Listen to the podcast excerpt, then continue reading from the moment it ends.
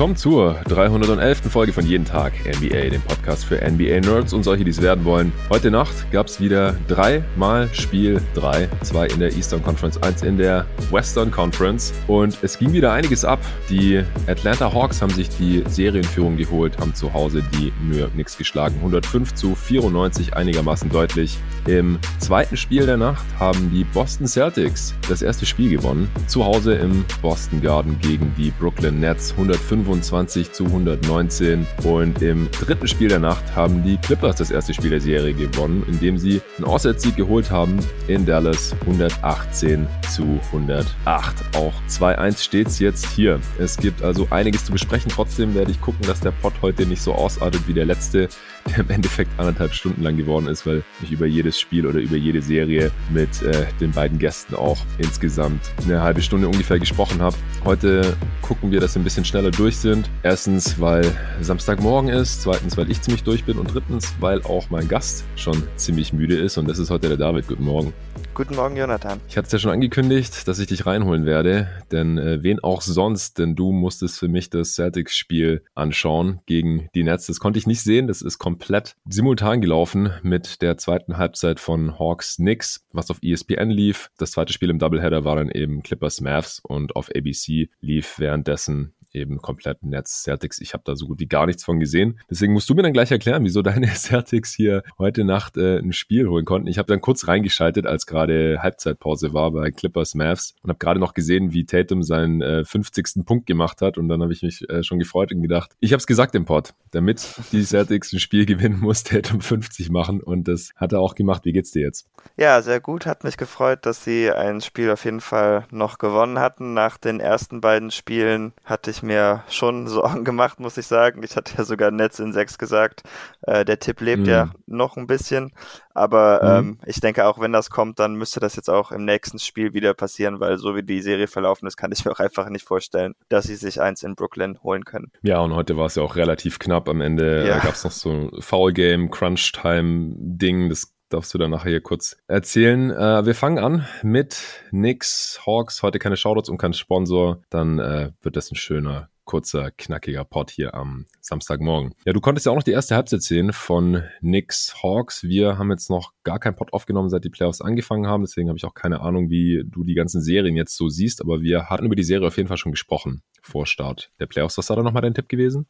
Ich hatte Hawks in sieben gesagt. Ja, ich hatte nix in sieben gesagt, äh, wegen des Heimvorteils im Endeffekt. Das hat für mich den Unterschied ausgemacht. Und weil ich mir ein bisschen Sorgen gemacht habe um Nate McMillan als Playoff-Coach, das hat sich dann im zweiten Spiel auch schon äh, gezeigt. Ich habe mich hier im Pod ziemlich drüber aufgeregt, dass er Bogdanovic und Trae Young nicht staggert, sondern einfach fünf Mann Benchline-Ups spielt in den Playoffs und dann auch Bogdanovic und Trae Young nur so 35 Minuten gegeben hat. Das sah heute schon ganz anders aus. Er hat Young und Bogdanovic komplett gestaggert, dass 48 Minuten einer von beiden drauf war. Es gab Trey Young mit vier Bankspieler-Lineups und Bogdanovic mit vier Bankspieler-Lineups. Das hat mir sehr, sehr gut gefallen und auch Young hat fast 37 Minuten gespielt und Bogdanovic über 39 Minuten. Also auch hier haben wir direkt eine Anpassung gesehen. Außerdem haben die Hawks auch die Pick-and-Roll-Coverage der Knicks ziemlich gut gelöst. Das hat mir auch gut gefallen. Also hier hat äh, Macmillan mich heute ziemlich überzeugt und das waren auch ganz große Faktoren beim heutigen Sieg. Auf der anderen Seite bei den Knicks, da gab es auch ein paar Veränderungen. Und zwar sind Derrick Rose und Taj Gibson gestartet für die New York Bulls. Oder hast du es Chicago Knicks genannt auf Twitter? Ich weiß gar nicht mehr.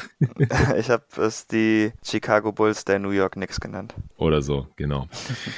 Also Phillips verlässt sich hier auf die Spieler, die er schon kennt und die ehrlich gesagt halt auch ja, die beiden besten Spieler Spieler in dieser Serie bisher wohl gewesen sind für die Knicks. Und befördert sie in die Starting Lineup. Alfred Payton hat ja schon im zweiten Spiel die zweite Halbzeit nicht mehr gestartet. Das hatte schon Rose getan und heute durfte er von Anfang an starten. Ich denke, das war überfällig und auch irgendwie absehbar. Noel äh, kam dann nur noch von der Bank, nachdem ja auch Touch Gibson das letzte Spiel schon geclosed hat und durfte hier dann von Anfang an starten. Ja, was ist denn dir so aufgefallen in der ersten Halbzeit, die du noch gesehen hast? Also man kann, glaube ich, dazu sagen, dass die Hawks den entscheidenden Vorsprung in diesem Spiel schon im zweiten Viertel rausgespielt haben und in der ersten Halbzeit und das dann im Prinzip über die zweite Halbzeit noch gerettet haben. Was würdest du sagen, waren so die Hauptfaktoren, dass die Hawks da schon davonziehen konnten? Ja, also am Anfang sah es natürlich ziemlich klug aus, Derrick Rose zu starten. Er war auch mehr oder weniger die einzige Offense für die Knicks. Ich hm. äh, finde auch beeindruckend, wie schwer die Hawks es Julius Randle und auch RJ Barrett machen. Ja, die beiden leben natürlich schon ein bisschen davon, wenn sie ihre Jumper treffen und das ist in dieser Serie nicht der Fall. Aber was ich finde, was die Hawks ziemlich gut machen, ist, dass sie spät helfen und eigentlich sobald einer von den beiden den Ball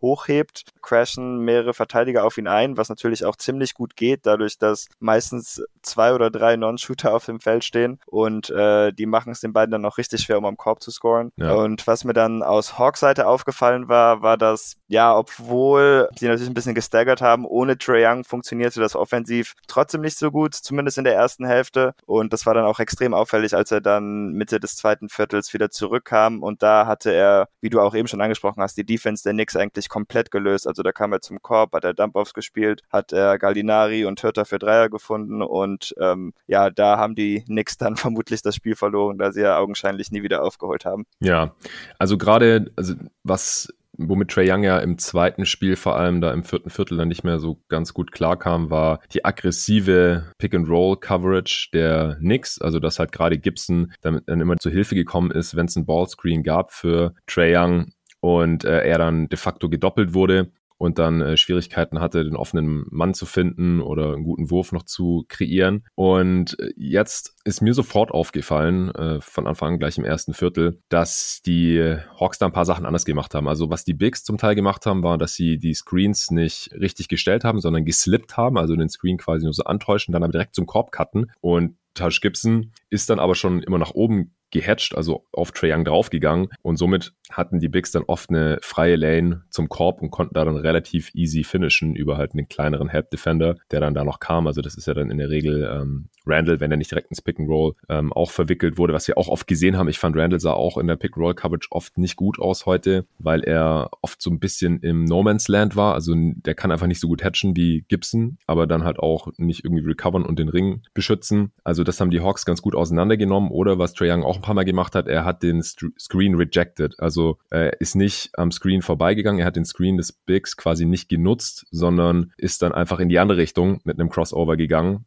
und hat dann so oft den Guard Defender, sein Defender und halt auch Gibson hinter sich gelassen und konnte so Punkte kreieren oder dann halt die Defense wieder ins Rotieren bringen und dann gab es Kick-Out-Pässe auf Shooter, die die Hawks heute halt auch wieder besser getroffen haben als noch in Spiel 2. Das war halt auch ein Problem. Die Hawks äh, sind ein sehr gutes Shooting-Team, aber sind natürlich auch ziemlich abhängig davon, dass diese Würfe fallen, vor allem in Spiel 2, weil da ja auch die beiden Bigs, Capella und Collins, bis im vierten Viertel irgendwann beide null Punkte hatten. Collins auch, weil er zum einen kaum in die Offense involviert war, aber halt auch heftigen Foul Trouble hatte. Und äh, auch das sah heute deutlich besser aus. Also äh, Collins heute mit 14 Punkten, einige äh, einfache Punkte im Pick and Roll oder dann fand ich es auch ganz gut, wie er das Feld breit gemacht hat und in den Corners gespaced hat und da dann offene äh, Corner-Dreier bekommen hat. Die hat er reingenagelt, zwei von fünf getroffen. Capella war sechs von acht aus dem Feld, auch einige Alley-Oop Slams für 13 Punkte und die Hawks haben 16 von 27 Dreier getroffen in diesem Spiel. Das sind 59 Prozent. Gallinari, der die ersten zwei Spiele fast gar nichts getroffen hat, es war vier von vier. Hörter drei von vier, die beiden Shooter von der Bank. Young selbst war zwei von sechs. Bogdanovic, der im letzten Spiel auch überhaupt nichts getroffen hatte von Downtown, war der zwei von 13 gewesen, jetzt drei von vier. Äh, Collins hatte ich gerade schon gesagt, und Hunt hat seinen einzigen Dreier auch getroffen. Also der hat einfach jeder die Dreier reingeknallt. Ah, Lou Williams auch noch ein von zwei. Und das ist dann einfach sehr, sehr schwer zu verteidigen, selbst für diese gute Regular Season Knicks Defense. Und äh, ich finde, dass man halt sieht, dass die Knicks Defense hier in den Playoffs schon so ein bisschen an ihre Grenzen stößt. Ähm, oder wie siehst du das? Ja, doch, da würde ich auf jeden Fall zustimmen. Ich meine, es ist ja auch nicht so, dass sie jetzt so richtig elitäre Verteidiger haben. Sie haben halt einfach ja. einen Haufen guter Verteidiger. Und ähm, es sieht halt auch einfach danach aus, als hätte Trey Young verstanden, was sie machen wollen und hat da auch wirklich keine Schwierigkeiten mehr, die Shooter zu bedienen. Ja. Und deshalb war das auch ja mein Tipp vor der Serie, dass ich einfach dachte, das Talent der Hawks ist einfach ein bisschen höher, ihre Firepower ist ein bisschen mehr. Und ähm, ich fühle mich eigentlich bisher, wie die Serie verläuft, halt hat, auch bestätigt. Ich denke immer noch, dass die Knicks dann noch ein paar Spiele klauen können, aber der Vorteil liegt doch schon sehr klar bei den Hawks jetzt auch, wo sie Homecourt haben. Ja, sie haben halt auch einfach keinen guten On-Ball-Defender gegen Trae Young. Ja. Also das muss Reggie Bullock machen, der ein solider Wing-Defender ist, aber halt so einen kleinen Shifty Guard wie Trae Young, der hat ja schon massive Probleme. Der alte Derrick Rose, der war noch nie ein Elite-Defender, der war solide, es kann auch immer noch viel machen mit seiner Kraft und mittlerweile auch mit seiner Erfahrung, aber den lässt Trae Young halt auch einfach stehen, wenn er mal äh, gegen ihn steht. Alfred Payton ist jetzt auch kein so Überdefender, dass man seine katastrophale Offense da irgendwie äh, ignorieren oder in Kauf nehmen kann, deswegen spielt er jetzt folgerichtig gar nicht mehr. Äh, Emmanuel Quickly ist kein guter Defender. Also die haben da einfach überhaupt niemanden. Du hattest, glaube ich, vor der Serie mal noch gesagt, dass sie vielleicht mal RJ Barrett gegen ihn stellen sollten. Das haben wir jetzt noch gar nicht gesehen. Ja, das wäre meine Idee, aber ich kann mir natürlich auch vorstellen, dass RJ einfach etwas zu langsam ist, aber ja. vielleicht bringt es einfach etwas Trey etwas physischer zu verteidigen, wenn er ähm, einfach zu all seinen Spots hinkommen kann. Obwohl ich auch wiederum hm. ein bisschen skeptisch wäre, wie RJ dann um die Screens kämpft. Äh, das ist für etwas bulligere Spieler ja dann doch manchmal etwas schwieriger, gerade gegen so kleine Guards. Ja, eine Sache noch, die ich beim äh, Pick-and-Roll-Play der Hawks noch äh, sagen wollte, was heute auch äh, krass war, das hast du dann aber nicht gesehen, weil das vor allem im vierten Viertel zum Tragen gekommen ist oft nachdem Trey dann getrappt wurde oben, konnte er dann den abrollenden Collins bedienen, der dann aus dem Short Roll ganz geile Pässe auf Capella gespielt hat. Da gab es zweimal Alley-Oop Slams, das habe ich so von Collins auch noch nicht gesehen gehabt, dass der dann aus dem Short Roll ähm, quasi seine Mitspieler bedienen kann. So äh, Draymond Green, Steph Curry, da hat man das über Jahre oft gesehen, dass dann Draymond Green die Leute bedient. Ich will jetzt nicht sagen, dass Collins ein Passer ist wie Draymond Green, beileibe nicht, aber das scheinen sie irgendwie trainiert zu haben, geplant zu haben, auch noch ein nettes Adjustment, weil, wie gesagt, wenn Trey diesen Pass halt spielen kann und er ist halt ein unglaublicher Passe, Passer. Also auch in dem Spiel haben wir wieder wirkliche Zuckerpässe von ihm gesehen. Und äh, dann ist da unten halt immer eine Überzahlsituation und dann kann Collins halt auch den kleinen Lob auf Capella spielen, der das Ding dann reinslammt. Das war auch noch nice. Ja, wieso ich auch auf die Knicks gesetzt hatte, war, ich dachte einfach nicht, dass Randall so katastrophal schlecht ist in den Playoffs. Ich hatte so ein bisschen meine Zweifel, hatte auch gesagt, dass es auf jeden Fall ein Schlüssel ist für die Serie, ob er weiter die Knicks Offense mit seinem Pull-Up-Shooting tragen kann. Ich bin ja nicht der größte Fan von Randall, also beziehungsweise ich sehe ihn einfach nicht ganz so positiv. Ich sehe ihn nicht als All-NBA-Spieler. Ich hatte ihn ja hier bei jeden Tag NBA auch nicht in ein All-NBA-Team gepackt. Im Gegensatz zu vielen gerade amerikanischen Kollegen, die ihn alle ins All-NBA Second Team oder Third Team gewählt haben in den Pots, die ich so gehört habe. Oder fast alle. Und ich denke auch, da wird er im Endeffekt landen. Er ist übrigens auch MVP, MVP sag ich schon, MIP geworden, Most Improved Player. Das habe ich beim letzten Mal vergessen zu erwähnen. Vor Jeremy Grant, äh, was ich nicht ganz so sehe, aber dazu kann man sich den letzten Awards-Pod anhören und vor Michael Potter Jr., also totaler Quatsch halt, ein Spieler im zweiten Jahr, der als Rookie nur 900 Minuten gespielt hat oder sowas, als dritten beim MIP zu wählen, das ist total sinnfrei aus meiner Sicht.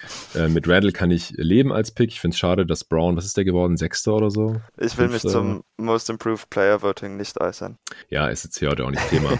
Aber so wie Randall hier jetzt bisher spielt, da rechtfertigt er halt leider auch diesen Award nicht. Ja, es ist ein Regular Season Award, auch die All-NBA-Teams sind Regular Season Sachen. Aber wenn er halt wirklich der Spieler wäre, der in der Regular Season angedeutet hatte zu sein, und er hat ja auch in der Serie gegen die Hawks in der Regular Season, also in den drei Spielen gegen sie, 44, 40 und knapp 30 Punkte gemacht gemacht. Ja. Ähm, die Playoffs sind halt nochmal was anderes und da reicht sein Skillset bisher halt überhaupt nicht aus. Du hast vorhin schon erklärt, wie er verteidigt wird. Das ist super Defense von den Hawks. Also ich finde, dass die One-on-One-Defender gegen ihn auch absolut erstmal ähm, eine gute initiale Defense spielen, egal ob es jetzt Gallo ist oder auch Collins oder Capella oder Hunter. Also er sieht sich ja auch verschiedensten Defendern gegenüber. Und dann kommt halt die Help immer sehr, sehr gut. Heute auch wieder zwei von 15 aus dem Feld und die beiden Field Goals sind Dreier. Also innerhalb der Dreierlinie, da kriegt er gar nichts. Also klar, er kriegt ja. natürlich jederzeit seine Pull-Up Midranger, aber die fallen halt einfach nicht. Äh, er kriegt ein paar Freiwürfe, 8 von 8. Das macht ihn gerade noch so irgendwie halbwegs nicht ganz katastrophal effizient.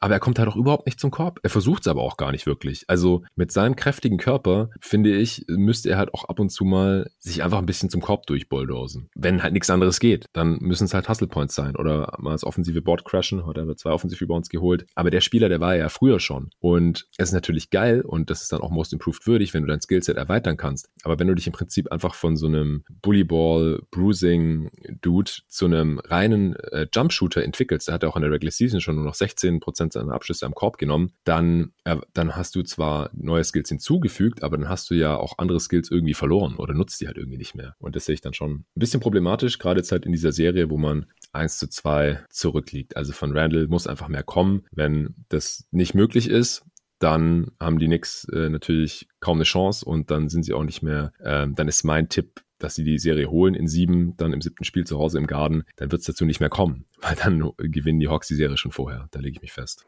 Ja, noch ein Problem ist OJ Barrett in dieser Serie bisher. Mhm. War ja in der Regular Season so der drittbeste drittwichtigste Spieler nach dem Trade für Derrick Rose, würde ich mal sagen, äh, zumindest offensiv. Und bei dem geht bisher halt auch nichts. Den hat Hunter sehr, sehr gut im Griff bisher. Äh, zwei von neun heute wieder auch aus dem Feld. Der hatte erst in der zweiten Halbzeit, ich glaube sogar im vierten Viertel, ich, hat er sein erstes Field Goal gehabt. Oder seinen ersten Dreier. Also der, in der ersten Halbzeit ging gar nichts. Äh, am Ende auch sieben Punkte, vier Rebounds, drei Assists. Deswegen Randall und Barrett haben auch teilweise im vierten Viertel gar nicht gespielt. Da hat dann äh, Thibodeau zeitweise lieber Alec Burks draufgelassen und ich müsste jetzt nochmal schauen, ich habe es irgendwo aufgeschrieben, entweder Quigley oder sogar Toppin. Also so ein paar Minuten, als es eigentlich gerade noch so um die Wurst ging, ob die nochmal das Spiel spannend machen können. Dann am Ende hat er doch wieder Randall und Barrett reingemacht, aber die waren auf jeden Fall länger draußen, als sie das gewesen wären, wenn es gut mit ihnen gelaufen wäre, denke ich. Ja, Toppin müsste das gewesen sein, der noch mit drauf war. Der auch wieder ganz gut war. Also der hatte auch äh, zwei Alley-Oops, also bringt so ein bisschen einfache Punkte und vertikales Spacing. Also ich hätte nicht gedacht, dass Toppin als Rookie in äh, den Playoffs schon so ein solider Spieler sein kann mit ihm auf dem Feld. In den 13 Minuten waren die Knicks auch nur minus zwei. Aber ansonsten, dadurch, dass Rose jetzt startet und auch Gibson, ist natürlich die Bank der Knicks, die in Spiel 2 ja im Prinzip dann den Sieg gesichert hat und auch in Spiel 1 immer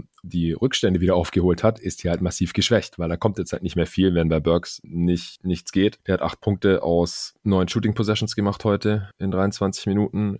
Quickly war auch wieder off, zwei von acht aus dem Feld, vier Punkte. Und äh, ja, Noel spielt halt den, den Backup big und war auch von der Bank besser als als Starter im letzten Spiel, muss man sagen. Zwölf Punkte, acht Rebounds, war bei wichtigen äh, Stretches und Runs mit auf dem Feld. Und ja, halt wie gesagt, Obi Toppin. Also das sind halt zwei Rookies, dann ein streaky Shooter, streaky Scorer in Burks und ein defensiver Backup-Big. Und ein Likina durfte wieder drei Sekunden spielen, eine Possession. Herzlichen Glückwunsch. das ist, ja, diese, dieses Knicks-Roster, das stößt hier bisher an seine Grenzen. Und ich finde halt auch nicht nur jetzt heute, sondern in allen drei Spielen finde ich die Hawks bisher auch relativ klar das, das bessere Team. Und die, die Knicks müssen einfach in Anführungsstrichen wieder überperformen, damit sie eine Chance haben können, in dieser Serie, denke ich. Hast du noch irgendwelche Gedanken zu der Serie?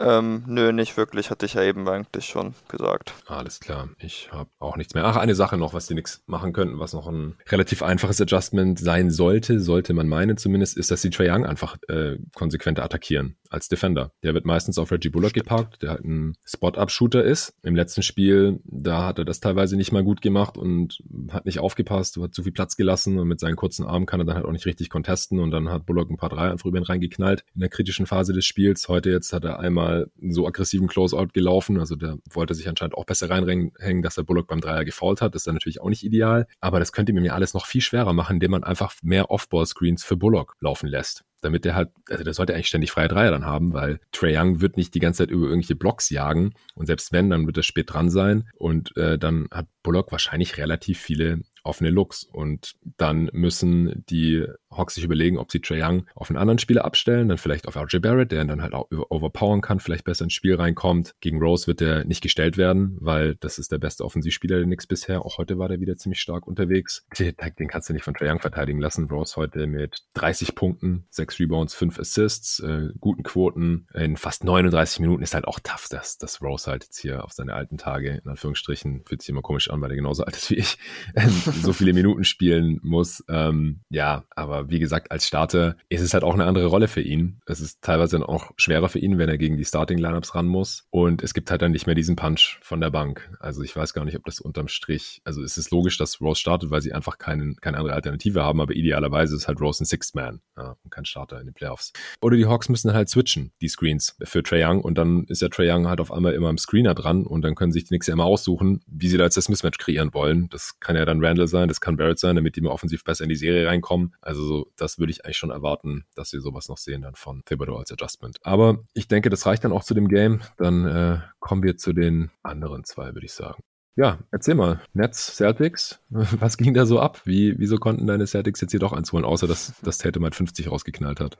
Ja, also es fing ziemlich gruselig an eigentlich, denn die Nets hatten direkt ein paar Dreier getroffen und standen auch nach wenigen Minuten schon 19 zu 4 ähm, vor. Also das sah schon so aus, als hätten die Celtics da jetzt nicht viel wiederzusetzen und als sei die Serie schon fast um. Joe Harris hatte einen weit offenen Dreier in Transition und dann hatte James Harden noch einen Isolation Dreier, Kevin Durant später auch. Aber dann hatte Brad Stevenson Timeout gecallt. Dann kam unter anderem Romeo Langford ins Spiel. Der war ziemlich wichtig für die Celtics. Ich hatte mhm. das ja auch in der Preview schon gesagt, dass sie ihn eigentlich brauchen, weil sie sonst nicht genug Spieler haben, die Druck auf den Ball ausüben können. Und er bietet halt ein bisschen mehr Druck ja. auf den Ball und auch auf die Passing Lanes als ja viele der anderen Optionen. Er war auch in den 27 Minuten, die er dann plötzlich gespielt hat, plus äh, plus minus 21, also war wirklich sehr wichtig für die Celtics. Krass. Und ansonsten haben die Celtics auch einen viel besseren Job gemacht, die Defense der Nets zu attackieren, weil die Nets, die switchen ja auch ziemlich faul, also die bieten da nicht sehr viel Widerstand. Ja. Und was ich fand, dass die Celtics heute gut gemacht hatten, war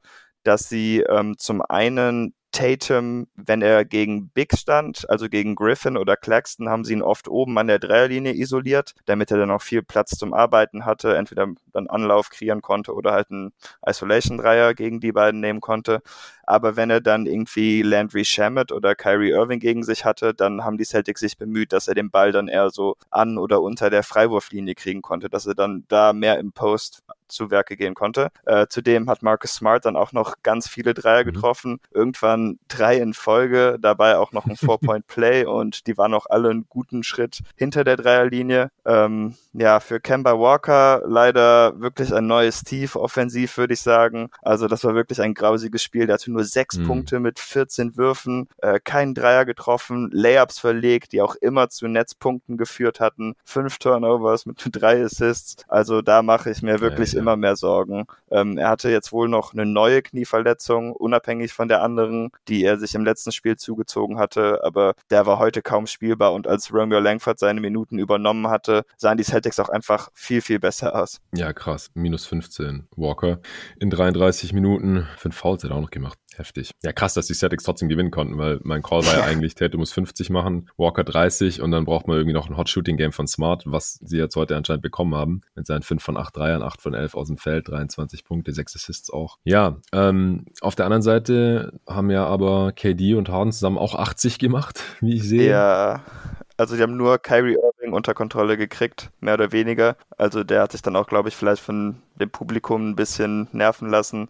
Aber mhm. Harden und Durant sowieso auch in der zweiten Halbzeit kamen die auch immer wieder an die Freiwurflinie und wurden auch immer heißer von der Dreierlinie. Da konnten die Celtics dann auch nicht viel gegen machen. Die Celtics waren jetzt auch nicht super fleißig, wie man auch schon in den letzten beiden Spielen gesehen hat, dafür zu sorgen, dass ihre besten Verteidiger da verteidigen. Außerdem dadurch glaube ich auch, weil äh, Kemba so schlecht war, hat äh, irgendwann Tatum gleichzeitig mit Grant Williams, Aaron Neesmith und Romeo Langford gespielt. Da war die Defense natürlich auch nicht so toll. Da wurden viele Rookie-Fehler gemacht. Aber im Endeffekt hat es dann irgendwie noch gereicht. Ja, heftig. Wie, wie war denn so die Stimmung in Boston gegenüber Irving gerade? Ähm, also er wurde geboot, aber also von dem auch, was Reporter geschrieben hatten, war so Kyrie, you suck, mehr oder weniger das Schlimmste, was da gesagt wurde. Mhm. Ich freue mich auch, dass äh, sich da dann einigermaßen benommen wurde, nachdem wir jetzt schon mehrere Fan-Inzidente auch in anderen Arenen hatte, aber natürlich jetzt auch spezifisch in Boston, ja. weil es ja dann schon so ein bisschen eine rassistische Vergangenheit gibt, was wir natürlich in keiner Form wollen. Ja,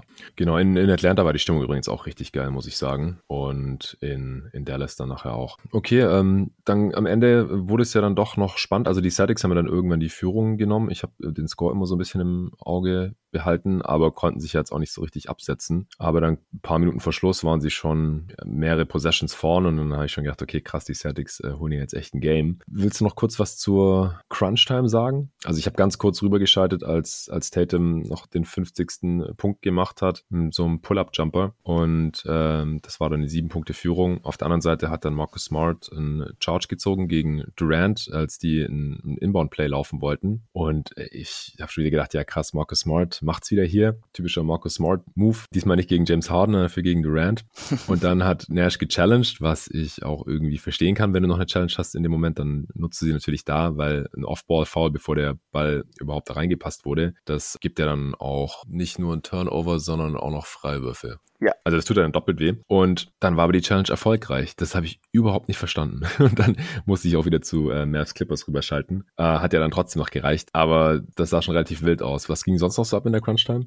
Ja, war eine ziemlich frustrierende Crunch-Time. Einfach dadurch auch, dass die Celtics schon sehr früh im letzten Viertel im Bonus waren und mhm. ja, sie haben halt einige Verteidiger, die zwar gut sind, aber die sich auf jeden Fall manchmal Sachen trauen und da gehört Marcus Smart auf jeden Fall zu. Ähm, aber ich fand, die Schiedsrichter haben da ein bisschen zu viel geraten bei manchen Calls. Klar, ich äh, will natürlich auch, dass die Celtics gewinnen, aber Tatum hatte zum Beispiel auch so bei Bruce Brown so geswiped und der hatte den eindeutig nicht getroffen. Der ist quasi an dem vorbeigehüpft. Das gab dann auch wieder Freiwürfe. Aber andererseits muss man natürlich sagen, das sind Momente, äh, da musst du dann auch nicht unbedingt versuchen, den Ball zu klauen und dann ist das schon ein bisschen selbstverschuldet. Die Celtics hatten sogar noch Glück, denn im letzten Viertel mhm. hatte Durant, glaube ich, zwei Trips zur Freiwurflinie, wo er ähm, nur jeweils nur einen Freiwurf gemacht hatte. Also das hätte dann auch noch schlimmer ausgehen können. Ja, krass. Am Ende war er 9 von 12. Äh, Durant äh, natürlich sehr effizient, seinen 39 Punkten aus 30 Shooting Possessions. Vier Steals hat er auch gemacht, neun Rebounds. Bei Harden waren es 41, 7 und 10 aus 24 Shooting Possessions, also hyper effizient, war auch 7 von 12 von hinter der Dreilinie. Ja, schon cool für die Celtics, dass sie trotzdem ein Spiel gewinnen können, in dem Durant und Harden so funktionieren. Da sieht man halt auch ein bisschen, dass man gegen, also dass man in manchen Spielen wahrscheinlich halt alle drei auf einmal braucht. Also, dass es nicht reicht, dass zwei von diesen Dudes ein gutes Spiel haben oder dass man 42 Prozent seiner Dreier trifft, 16 von 38. Wobei das halt in erster Linie auch diese beiden jetzt waren. Also, die anderen Spieler haben jetzt nicht so toll getroffen. Joe Harris nur 2 von 7, Tyler Johnson 1 von 2 und Shamit und Griffin haben jeweils ihren einzigen Dreier verhauen. Und Irving hat auch nur zwei von sechs. Aber das ist schon interessant. Ja, ist leider weil es ein Celtics-Spiel ist, in diesem Jahr nicht nur gute Nachrichten, denn Robert Williams hatte sich natürlich schon vor der Halbzeit verletzt. Der mhm. musste dann auch das Spiel verlassen und der setzt auch ein Walking Boot an.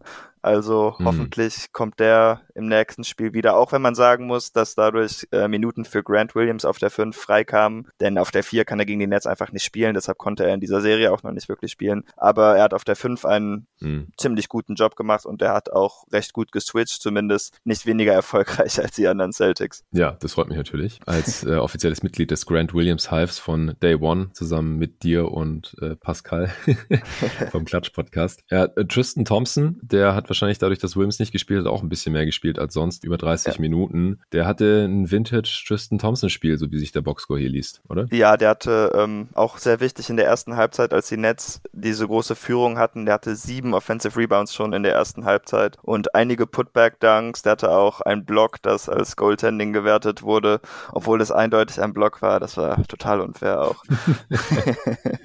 Aber war ein gutes Spiel von Tristan Thompson. Vielleicht sogar sein Bestes als Celtics und hätte nicht zu einem wichtigeren Moment uh, kommen können. Ja, 19 Punkte, 13 Rebounds, neun davon offensiv. Neun ja. Offensiv-Rebounds, wow.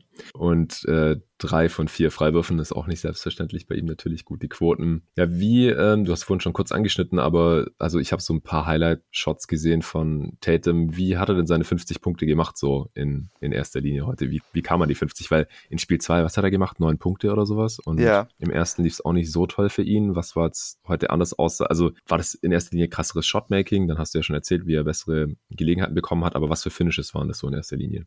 Ja, also zum einen hat er seine Dreier getroffen, das war ja in den anderen Spielen nicht so, aber was sie auch, wie gesagt, gut gemacht haben, ist, dass er nicht so viel gegen Durant versucht hat. Ich meine, das hat ja in den anderen Spielen teilweise funktioniert, aber im Großen und Ganzen würde ich sagen, dass er Durant mhm. nicht wirklich ausspielen kann. Und dieses Matchup-Hunting, was die mhm. Nets dir eigentlich auch schenken, also da ist ja wirklich kein Widerstand, wenn du die Screens an die richtige Stelle stellst. Das hat er einfach hervorragend nutzen können. Ähm, er hat auch ein paar mehr Pfiffe gekriegt, aber das liegt auch daran, dass er wirklich sehr aggressiv zum Korb gezogen ist. Gerade gerade mit Blake Griffin hat er dann auch ein paar Mal ein paar Crossovers aneinander gehängt und hat ihn dann mit zum Korb genommen. Ähm, was ich gut fand, dass er dann nicht nur den Jumper gesucht hat. Ja, 13 von 15 an der Freiwurflinie. Wir hatten es auch neulich davon, dass Tatum in so Playoff-Spielen, das war aber glaube ich ein Play-In. Ja. 13, also er war ja auch so oft an der Linie, als er auch die 50 gemacht hat. Und 5 von 11 Dreier, 16 von 30 aus dem Feld insgesamt sind 50 Punkte aus 37 Shooting Possessions. Sehr gut. 6 Rebounds, 7 Assists, 2 Steals und ein Block und nur ein Turnover. Also wirklich ein absolutes Sahne-Game von Tatum Fournier auch solide, oder? 4 von 7 Dreier, sehe ich hier, 17 Punkte. Das ist ja. natürlich auch wichtig, dass er ein gutes Spiel hat. Gerade wenn Kemba halt nicht liefert, dass dann halt die anderen vier Starter alle sehr gute Spiele haben, ist schon geil. Ja, also offensiv war Fournier ganz gut, aber defensiv muss ich sagen, ähm, ja, gerade wenn er gegen Harden steht, das ist eine Katastrophe. Also Harden zieht dauernd Fouls, hat auch ein Four-Point-Play gegen ihn gemacht und wenn es kein Foul ist, dann kriegt er einfach einen offenen Dreier. Ähm, also Fournier gegen Harden ist eigentlich jedes Mal Punkte für die Nets. Das ist natürlich schon sehr bedenklich. Aber es wurde auch mal Zeit, dass er ein paar mhm. Würfe trifft, denn in den anderen beiden Spielen kam das einfach viel zu spät und da war er eigentlich gar kein Faktor. Wen hat ein Smart jetzt heute in erster Linie verteidigt? Ähm, ja, also die Celtics haben fast alles geswitcht, also hat bei Harden angefangen, aber okay. ähm, das wurde eigentlich so wie in den anderen Spielen gemacht. Die Celtics haben sich auch nicht wirklich bemüht, da jetzt mehr Fokus drauf zu legen, einen bestimmten Verteidiger an mhm. jemanden zu hängen. Also das war wirklich wieder ähnlich. Ich meine, man sieht ja auch, dass sie die Nets im Endeffekt nicht wirklich verteidigen konnten, denn die Nets hatten ja auch 119 Punkte gemacht. Ja, und dann konnte Irving aber trotzdem jetzt nicht Walker großartig abusen. Offenbar. Nee, aber Kyrie war auch irgendwie ein bisschen komisch passiv. Also ich weiß nicht genau, der hat ein paar tiefe mhm. Dreier genommen, aber der ist auch nicht wirklich oft zum Korb gegangen. Er konnte ähm, Aaron Neesmith nicht zum Korb schlagen. Also war ein bisschen ein merkwürdiges Spiel von ihm. Ich denke auch, dass er sich im nächsten Spiel in Boston wieder fangen wird. Okay. Ja, du hast es gerade schon gesagt. Also die Nets haben trotz eines Offensivratings von 125 dieses Spiel verloren, weil sie ein Boston Offensivrating von 132 zugelassen haben. Also das ist schon nochmal ein Unterschied jetzt zu Knicks Hawks zum zum Beispiel, die Hawks hatten ein Offensivrating von 115 und Knicks nur 101. Aber ich denke, dann äh, kommen wir zum dritten Spiel, oder? Hast du alles gesagt zu Net Celtics? Ach, vielleicht noch eine Frage. So, glaubst du jetzt noch eher an deinen Tipp, dass die Celtics nochmal eins gewinnen können? Ähm, nee, ich glaube eigentlich nicht, wenn ich ehrlich bin. also ich habe oft den Eindruck, dass ähm, so das erste Spiel zu Hause, das ist dann so die letzte Hoffnung für ein Team, was sehr unterlegen ist. Und die haben sie jetzt wahrgenommen, aber ich meine, man hat ja gesehen, was es alles gebraucht hat. Ähm, Kemba sieht noch schlechter aus als mhm. vorher. Robert Williams ist vielleicht im nächsten Spiel nicht verfügbar. Also ich wüsste jetzt nicht, weshalb ich mehr sollte, außer dass Tatum halt ein sehr gutes Spiel gemacht hat. Aber dass er das kann, mal wusste ich auch schon. Aber ja, ich mag es nach wie vor nicht so wirklich für die ja. Celtics, nee musste schon einiges zusammenkommen jetzt. Man ja. war ja Netz in fünf und das sieht jetzt gerade sehr realistisch aus, weil vor dem Spiel jetzt heute Nacht hatte ich fast Angst, dass es ein Sweep wird, so wie die ersten beiden Spiele gelaufen sind und dann musste ja Ted im letzten Spiel auch noch raus. Da hat er jetzt gar kein Problem mehr gehabt mit seinem Auge oder was da war, oder? Nee, das schien gar kein Problem gewesen zu sein. Noch zwei wichtige Sachen. Tatum ist anscheinend der jüngste seit Michael Jordan, der 50 Punkte in einem Playoff-Spiel macht. Und uh. er ist jetzt der einzige Spieler, der 50 Punkte in der Regular Season, dem Play-in-Tournament und den Playoffs hat. Und das wird, glaube ich, ganz schwer noch sein ja. zu knacken. Also vielleicht, wenn Dame in die, ins Play-in kommt oder so, oder Steph, die können das machen, aber sonst mm. wird das ein schwerer Rekord, glaube ich. Ja, stimmt wohl. Und es, es, ist auch alles innerhalb von einem Monat, oder? In der Regular Season ist auch noch nicht so Ja, der hat seit der All-Star Break, glaube ich, vier oder, ich glaube, vier, vier 50 Punkte Games gemacht jetzt. Ja, müsste. Krasser Dude. Aber wie gesagt, das war auch schon vorher klar, dass der mal so explodieren kann und auch muss, wenn die Celtics hier mal ein Spiel gewinnen wollen. Und jetzt hat er das gezeigt. Kommen wir zu Clippers, Mavs. Auch hier absolute Offensivexplosion. Die beiden Teams können sich immer noch nicht so richtig gegenseitig verteidigen. Heute haben die Clippers den Shootout für sich gewinnen können mit einem Offensivrating von 136, Mavs 127. Am Anfang sah es kurz so aus, als würden die Clippers jetzt total implodieren oder einfach nur von den Mavs noch platt gemacht werden. Es sah aus wie der ja, vorgezogene Todesstoß in Spiel 3, ähnlich wie die Bucks es mit den Heat gemacht hatten. Denn die Mavs haben losgelegt wie die verdammte Feuerwehr. Die haben am Anfang äh, sechs ihrer ersten acht Dreier getroffen. Äh, Luca hat wieder die Switch-Defense der Clippers, die wieder genau dieselbe war, seziert, hat entweder selbst Stepbacks getroffen in Subats Gesicht oder hat halt in die offenen Shooter gefunden, falls irgendwie doch noch Hilfe kam. Und die Mavs waren halt direkt 8-0 vorne, 20 zu 6 vorne, 30 zu 11 vorne, fünf Minuten vor Ende des ersten Viertels, also 30 zu 11 kurz nach der Hälfte vom ersten Viertel. Das, das war unglaublich und ich habe ein bisschen gefeiert, muss ich sagen, weil ich jetzt ein bisschen was auf die Mavs in dieser Serie getippt habe nach dem 2-0. Die Quote war noch einigermaßen gut und dann habe ich gedacht, komm, das lasse ich mir jetzt nicht nehmen hier. Und jetzt, es wäre die absolute Vorentscheidung gewesen, wenn die Mavs jetzt hier heute ja. Nacht gewonnen hätten. Haben sie aber nicht, denn die Clippers, die haben echt Herz bewiesen und haben sich wieder rangekämpft. Die waren Ende des ersten Viertels dann schon wieder dran auf drei Punkte, 31 zu 34. Also haben sich quasi fast wieder komplett wettgemacht, noch im ersten Viertel. Vor allem, weil Kawhi Leonard eine verdammte Maschine war. Ich glaube, der hat seine ersten acht Würfe getroffen Also ich habe hab dann auch getweetet, so Kawhi Leonard hat sich anscheinend heute vom Spiel vorgenommen, einfach jeden Wurf reinzumachen und das konnte er auch erstmal tun. Also den kann halt auch einfach keiner effektiv verteidigen. Also nicht nur bei den Mavs nicht, auch kein Maxi Kleber leider, äh, sondern in dieser ganzen Liga immer noch niemand, wenn er sich das so vorgenommen hat und das scheint er getan zu haben. Und das Gute war, dass Paul George sich das anscheinend auch vorgenommen hatte, denn die beiden, die haben heute hier sich diesen Sieg einfach genommen. Also die konnte heute absolut niemand aufhalten. Absolute Monster Games, Superstar Games von den beiden. Wenn jetzt am Ende die Mavs dieses Spiel noch irgendwie gewonnen hätten, was ja jetzt nicht völlig äh, weit hergeholt war bis kurz vor Schluss, dann wäre es garantiert nicht die Schuld von Kawhi Leonard und Paul George gewesen. Leonard am Ende mit 36 Punkten, 8 Rebounds, 3 Assists. Paul George mit 29, 7 und 4 und beide halt auch bei extrem guten Quoten. Alle Freiwürfe getroffen. Kawhi Leonard war 13 von 17 aus dem Feld. Also der hat 36 Punkte aus 20 Shooting Possessions gemacht. Das ist absolut insane. Und bei Paul George sind es 29 aus 20 Shooting Possessions. Und das Gute war bei den Clippers, dass halt auch ähm, die anderen Spieler ihre Dreier ganz solide getroffen haben. Allen voran Reggie Jackson, der starten durfte für Beverly. Ich habe das gesehen. Subats startet wieder und äh, natürlich die beiden Stars und dann Morris Senior und Jackson. Ich habe gedacht, will Tai Lu jetzt allen erstes hier wieder in einen Shootout reingehen?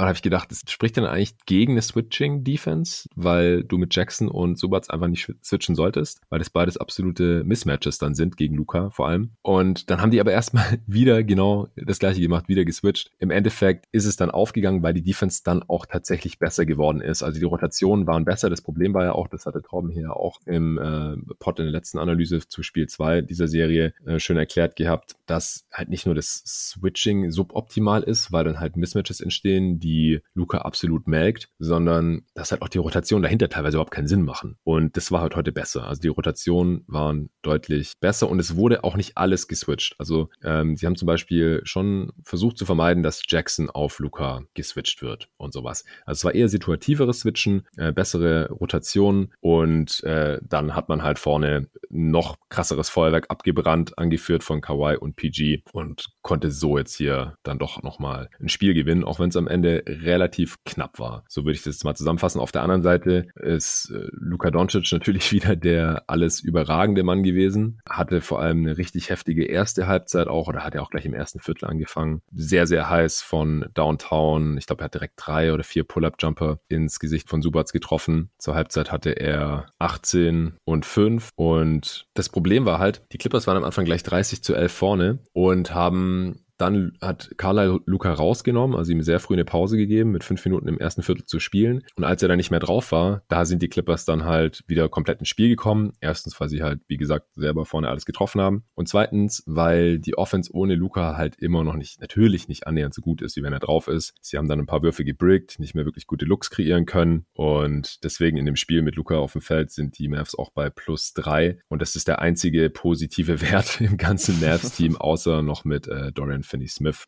weil der auch gleichzeitig mit Luca runtergegangen ist im ersten Viertel. Der steht bei plus 5 in 37 Minuten. Doncic hat fast 39 Minuten gespielt. Am Ende auch 44 Punkte, 7 von 13 Dreiern, auch 7 von 13 Freiwürfen. Also das ist echt so witzig. Doncic geht im vierten Viertel auch zweimal in die Linie, verhaut jeweils einen Freiwurf und danach haut er immer direkt einen Stepback-Dreier rein. Als ja. wären die Stepback-Dreier leichter für ihn oder halt genauso leicht. An der Quote sieht es jetzt wirklich so aus, als wäre es genau das gleiche für ihn. Einen Dreier reinzuhauen mit Defender im Gesicht, äh, im nach hinten fallen oder auf the Dribble, als ein Freiwurf. Freiwurf, der viel näher dran ist, wo kein Defender da ist. Das ist einfach, das ist ja sehr seltsam. Also es muss, muss eine Kopfsache sein. Es kann nicht irgendwie an der Technik liegen oder am Touch oder irgendwas. Also 7 von 13, sowohl von Downtown als auch von der Freiwurflinie. 44 Punkte aus 35 Shooting Possessions, auch sehr effizient natürlich. 9 Rebounds, 9 Assists, also wieder knapp am Triple-Double vorbeigeschlittert. Auch der, das, da wurden ständig irgendwelche Grafiken eingeblendet auf ESPN. Äh, der jüngste Spieler mit so, so viel Punkten, Rebounds und Assists in den ersten ja. neun Playoff-Spielen seit und bla. Also er ist ja jetzt schon ganz oben im Olymp natürlich mit dabei, von Anfang an äh, in seiner Playoff-Karriere. Fünf Turnovers, äh, das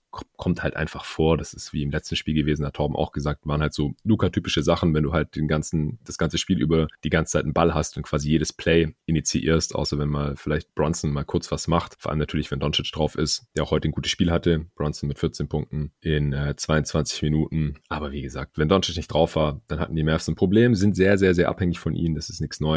Aber die Minuten ohne ihn, die, die haben sie halt schon heftig verloren. Also Brunson minus 19, als er drauf war. Das ist schon krass. Und die Dreier der Mavs sind halt trotzdem weiter gefallen und sie haben es halt trotzdem verloren. Haben jetzt halt, wie gesagt, mal auch einen Shootout verloren. Hardaway Jr. 4 von 6, Kleber auch richtig starkes Spiel gehabt. Kawhi so gut verteidigt, wie es geht. Besser kann man es nicht machen, aber good Offense beats good Defense, gerade halt auf dem absoluten Superstar-Niveau. Kleber 4 von 7 Dreier, also hohes Volumen, gute Quote. Brunson 4 von 6 Dreier. Nur Finney war heute wieder 0 von 3 und äh, Finney Smith. Und KP, ja, Porzingis. Du hast das vierte Viertel gesehen. Was ist dir da von Porzingis aufgefallen? Ja, also ich war noch ähm, ich habe eigentlich die ganze zweite Halbzeit gesehen, aber ich habe noch nicht so viel mitgekriegt eigentlich, weil ich noch ein bisschen zu hyped von dem Celtics-Spiel war. Deshalb habe ich nur so ein paar Erinnerungen. Ähm, Christoph war auf jeden Fall ziemlich schlecht. Er hatte einmal ein Double-Team ja. bestrafen können von den Clippers, was ich aber auch nicht verstanden hatte, weshalb sie das gemacht hatten. Da hat er, glaube ich, den Ball zu äh, Luca oder Brunson gepasst, der dann... Brunson? An der Dreilinie? Ja, war Brunson. Ja, Okay, genau. Der den er dann getroffen hatte. Ähm, aber Rondo hat ihm auch einmal einfach den Ball abgenommen. Defensiv haben die äh, Clippers ihn auch stehen lassen und ich fand auch, dass äh, Porzingis viel zu aggressiv auf den Ball ging und dann kamen die Mavs immer in Rotation. Was ich auch sehr merkwürdig fand, ist, wie sie Rondo verteidigen. Also sie, sie closen jetzt nicht hart, aber auf jeden Fall dafür, dass er eigentlich keine Würfe nehmen will, closen sie ihn zu hart, finde ich. Ja. Er kommt dann auch recht oft zum Korb und da ist ja auch keine richtige Scoring-Gefahr. Bei den Drives. Auch, äh, ja. ja, genau. deshalb verstehe ich da auch nicht, weshalb die äh, Mavs da so überreagiert haben, aber das hat der Clippers Offense in der letzten Phase auf jeden Fall noch sehr geholfen, das war mir aufgefallen. Und dann habe ich natürlich noch die ganzen Spirenzchen von äh, Marcus Morris mitverfolgen dürfen, der äh, ja sich wieder mit einigen Spielern gezopft hat. Ja, der hat, hat ein technisches bekommen, ähm, weil er nach dem Corner Three, der hat in dem Spiel drei Corner Threes reingehauen, direkt vor der Mavs Bank und sich dann halt immer umgedreht und Jedes denen Mal. gesagt, ähm, was für ein geiler Dude er ist. und äh, einmal hat er, ich, ich weiß nicht genau, was er da gemacht hat, hat irgendwie auf sie gezeigt oder sowas und dann hat er dafür. Ja, wie so eine Pistole, so eine Dreierpistole, ja. ja. Ich habe gerade eigentlich eine Notiz gemacht. Das ist halt immer das Problem, wenn irgendwas passiert, dann ich mache Notizen, bis ich wieder hochgucke. Passiert meistens nichts, weil die Spieler dann erstmal den Ball vortragen müssen. Aber wenn dann halt irgendwas ist, ja. wie sowas, dann sehe ich das halt manchmal nicht. Und ich habe es dann nur gehört. Ja, Morris ist spät in dem Spiel aufgewacht. Die drei Dreier waren, glaube ich, auf jeden Fall alle in der zweiten Halbzeit, vielleicht sogar alle im vierten Viertel. Zumindest zwei davon waren im vierten Viertel. Ich kann es auch eigentlich kurz hier filtern. Alle drei im vierten Viertel. Dann hat er dieses technische erst bekommen und dann hat er noch sein sechstes Foul sich abgeholt und hat sich dann auch mächtig drüber aufgeregt. Ähm, das war bei einem war ein Loose Ball Foul ne, gegen ja, Luca. Gegen Luca. Hat dann, hat dann ähm, Lou auch gechallenged und die Challenge verloren, wenn ich es richtig im Kopf habe. Ja, ist richtig. Ja, offensichtlich hat er die Challenge verloren, weil er musste ja dann raus.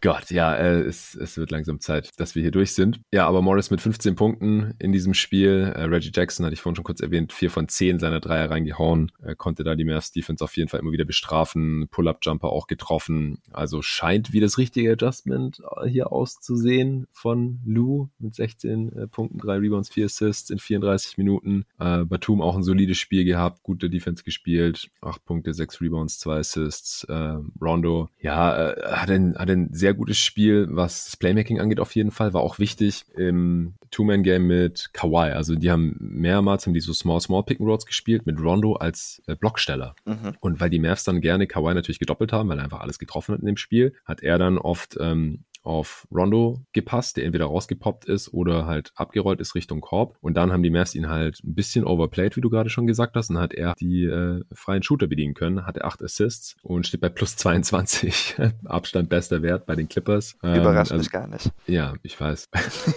Aber nur einer seiner fünf Zweier getroffen, einen von zwei Dreiern. Aber er hat auf jeden Fall einen riesen Impact auf dieses Game gehabt. Das ähm, ist überhaupt nicht von der Hand zu weisen. Und wer dann auch noch richtig viele Minuten bekommen hat, war dann nicht Beverly von der Bank, der eigentlich der Starter war, sondern Terrence Mann. Und der hatte auch ein, ein ganz gutes Spiel, vier Punkte, zwar nur, aber sechs Rebounds, zwei Assists, zwei Blocks, ähm, stressige Defense gespielt. Willie Colley Stein, ein Flagrant Foul angehängt, würde ich fast schon sagen, aber Colley Stein hat ihn einfach so weggeschuckt. Ein Physical einem, äh, Taunt. Physical Taunt war das, ja. Stimmt, das war nicht mal ein Flagrant, das war ein Physical Taunt. Kennt man doch. Oder war das ein Flagrant für Physical Taunt? Nee, also er hatte, anscheinend hatte er früher, glaub, also Terrence Mann hat einen Flagrant erlitten, aber ich weiß nicht von wem, weil das habe ich noch nicht gesehen und später kam der Physical Taunt. Ich glaube, das ist dann ja, Technical. Okay. Das Flagrant war auch, war auch von Collie Stein. Ach das so, waren beide Aktionen okay. von Collie Stein. Ja, genau. Stimmt. Das zweite war das mit dem Physical Taunt. Das hatte ich auch noch nie gehört.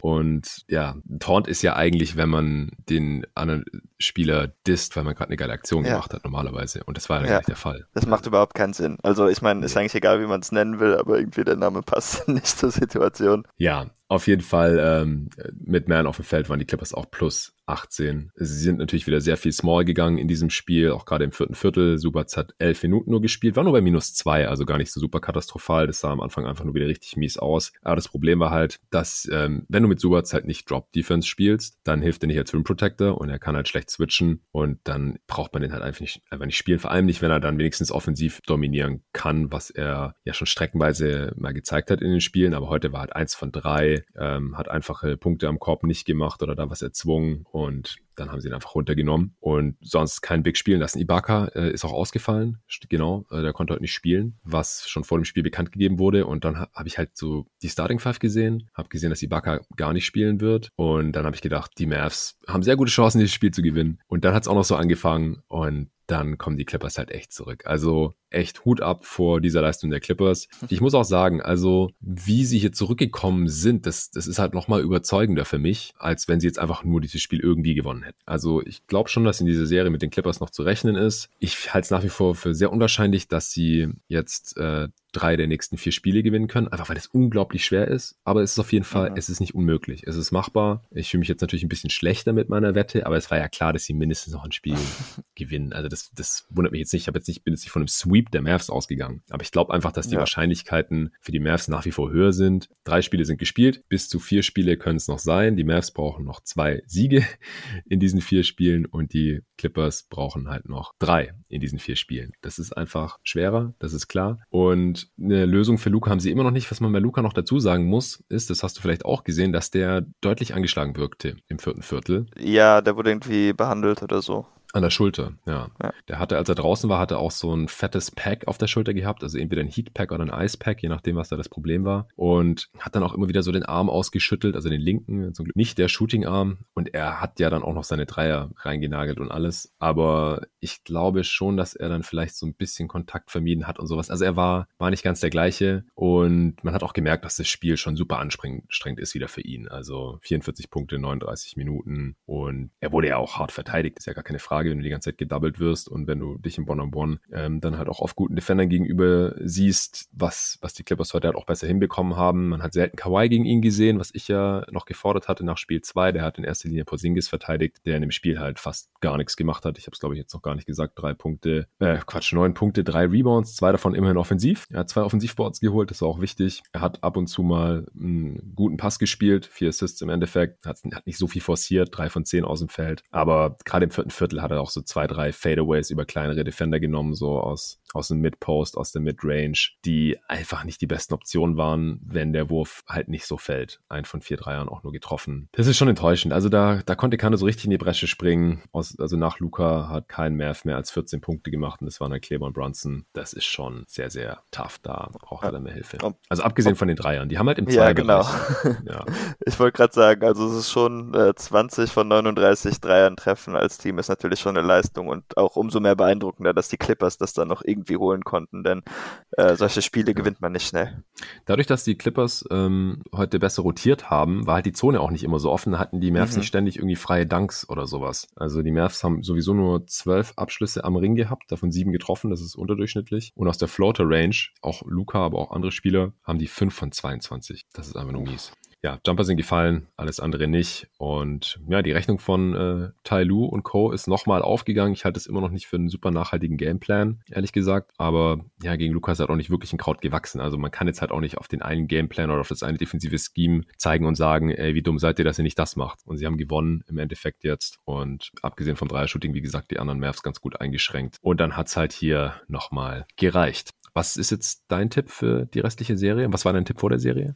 Äh, ich weiß gar nicht, ob ich eine Zahl genannt hatte. Ich hatte aber gesagt, wahrscheinlich so wie im letzten Jahr, das wäre ja dann äh, Clippers in sechs gewesen. Hm. Mm, ja, einfach der Wahrscheinlichkeit halber würde ich wahrscheinlich jetzt mit den Mavs gehen, aber ich würde die Clippers noch nicht abschreiben, denn die beiden Teams nehmen auch einfach so viel Dreier und können das so gut, dass ich äh, mir immer noch vorstellen kann, dass ja beide Teams jedes Spiel gewinnen können. Ähm, ja, muss ich mich jetzt festlegen? Ich weiß es nicht. Das ist für mich immer noch ein Toss-up eigentlich mit den Mavs als leichten Favorit. Also, keine Ahnung, Mavs in sechs dann vielleicht. ja, ich habe vorhin, ich habe gesehen gerade, dass ich vorhin Quatsch erzählt habe, dass Luca zur Halbzeit 26-7 hatte. Ich habe mich schon gewundert, er hat auch mehr als 18 Punkte. Da hatte ich mich verlesen ähm, oder falsch okay. nachgeschaut. Ja, das wollte ich noch nachgetragen haben. Ähm, ja, also ich tippe auf die, auf die Mavs weiterhin, weil ich es wie gesagt sehr, für sehr unwahrscheinlich halte, dass die Clippers jetzt die Serie nochmal komplett drehen können. Das wäre wirklich historisch. Also das haben ja erst vier Teams geschafft, nachdem sie beide Heimspiele, äh, beiden Auftaktspiele zu Hause verloren hatten. Die letzten waren übrigens deine Celtics gegen die Bulls damals, äh, weil Playoff Rondo sich verletzt hatte. Ja. Du erinnerst Diesmal dich. bleibt er fit. ja, aber er war ja im anderen Team. Das ist das Problem. Und davor waren es die Mavs 2005 gegen die äh, Tracy McGrady Houston Rockets. Und die anderen Serien sind noch länger her. Also das, das kommt einfach so gut wie nie vor. Und ich, ich traue es ihnen jetzt schon eher zu nach dieser Performance hier. Aber bisher haben die Mavs den besten Spieler der Serie. Ja, und wenn okay. der sich jetzt nichts Schlimmeres gemacht hat hier an der Schulter, dann glaube ich nach wie vor, dass die Mavs holen können. Sie haben jetzt, das hat Kevin Pelton vorhin noch getweetet, in den ersten drei Spielen 55 Dreier getroffen und ist der zweithöchste Wert aller Zeiten nach den Cavs von 2016, die gegen mhm. die Hawks in den ersten drei Spielen sogar 61 Dreier getroffen hatten.